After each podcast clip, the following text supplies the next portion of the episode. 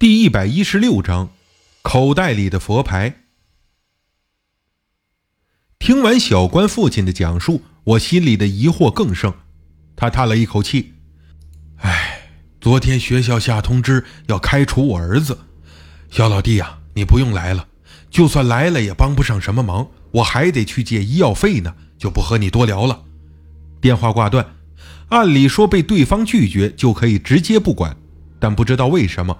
我却非常想弄清楚这件怪事的来龙去脉，也许是出于对一个贫困家庭的同情，也许是对佛牌副作用的敏感，或者是因为我的家人也曾经穿过这种滚包衣服吧，说不好。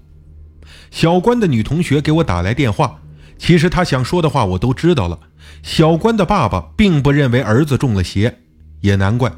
中国几千年的传统，让父母极少和子女真正做到了解和沟通，也没人去关心什么儿童少年心理。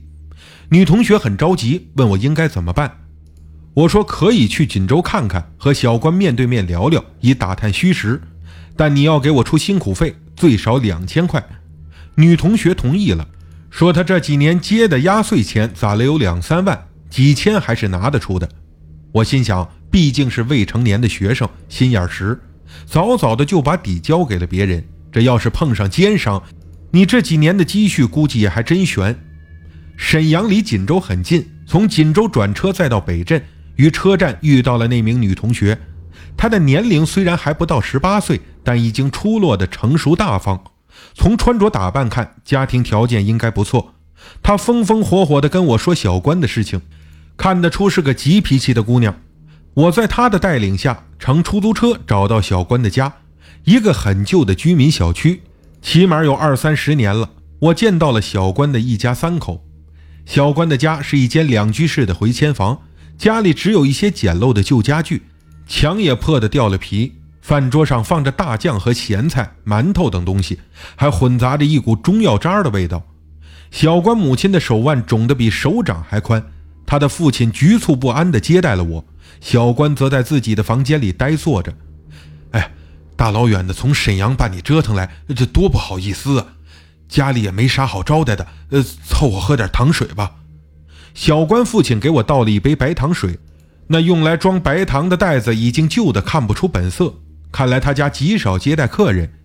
女同学问：“叔啊，医药费借着了吗？还差多少？”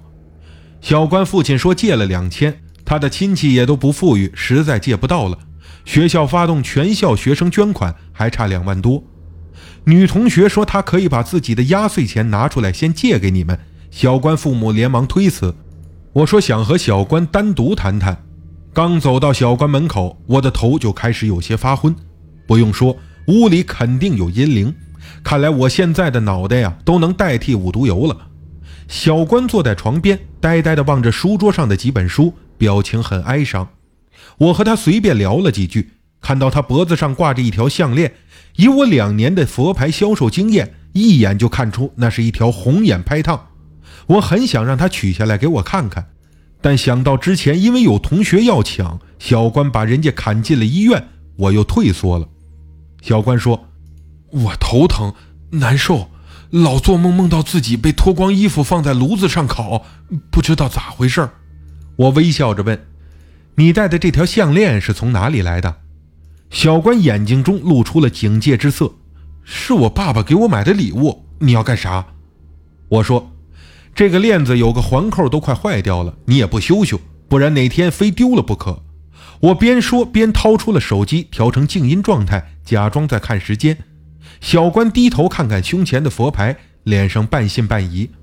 我说：“我替你修好吧。”我是在泰国卖项链的，专门会修这种东西。说着，我伸出手，慢慢的摸项链。小关瞪我手的动作，我用右手把项链拿起来，尽量离我近一些。头疼的就更厉害了。再偷眼看我胸前的五毒油项链，颜色已经变成了深灰。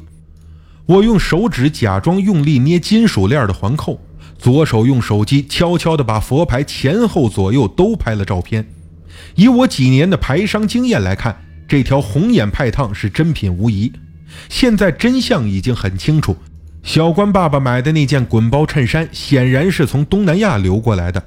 但衬衣口袋为什么会附着着佛牌？小关又为什么戴上之后就会出现异常现象？现在还不清楚。把佛牌放下之后，小关的神情才轻松了许多。我又和他闲聊了一会儿，在没有出现异常的时候，小关表情还是很正常的，只是对即将被学校除名一事感到很悲伤。出了房间，我赶忙松了一口气，缓解头痛之余，才对小关父亲说：“叔啊，你买的那件打包衣服是从东南亚运到中国的，口袋里那条项链也不是普通的项链，而是泰国佛牌，是富有阴灵的。”小关被佛牌中的阴灵缠身，所以才会出现行为异常。小关的父母面面相觑，都表示听不懂。我只能尽量简短地向他们介绍泰国佛牌这种东西的来历和功用，把两人吓得够呛。那名女同学更是惊得连脸都白了，连忙问我怎么办。我给方刚打电话过去，把情况仔细介绍之后，他立刻反对。这种事儿你不要管，穷的连肉都吃不上，拿什么付给你善后的钱呢？方刚自然是不会理解我的心情。我之所以来到锦州小关的家，当然不是为了钱。正在我想对他做过多解释的时候，方刚却说他这边有笔大生意，一对泰国兄弟歌星正在寻找某个特定年代的龙婆古曼童。他知道我手里正巧有两尊存货，就催我尽快回到泰国去交易。价钱已经帮我谈的差不多了，相当的理想，至少比一年前我在庙里请到手的时候翻了十几二十倍。我先答应下来，对小关的父亲说：“我要马上回泰国办事儿，几天之后就回来。到时候我会想办法弄一条和小关脖子上相同的佛牌，你们想办法把它调包就行。”女同学非常高兴，而小关父母则显然对这件事情没有抱太大希望，只跟着附和答应。离开小关的家，我一路回到沈阳办手续，飞到泰国。先到芭提雅和方刚一同回到表哥家，他在我的存货里挑出了那两尊古曼童。我俩再回到曼谷，共同来到那对双胞胎男歌星家里。这对兄弟的家是一层两层高级公寓，一楼的佛堂中供奉了几千尊古曼童和古曼丽，数量位列全泰第一。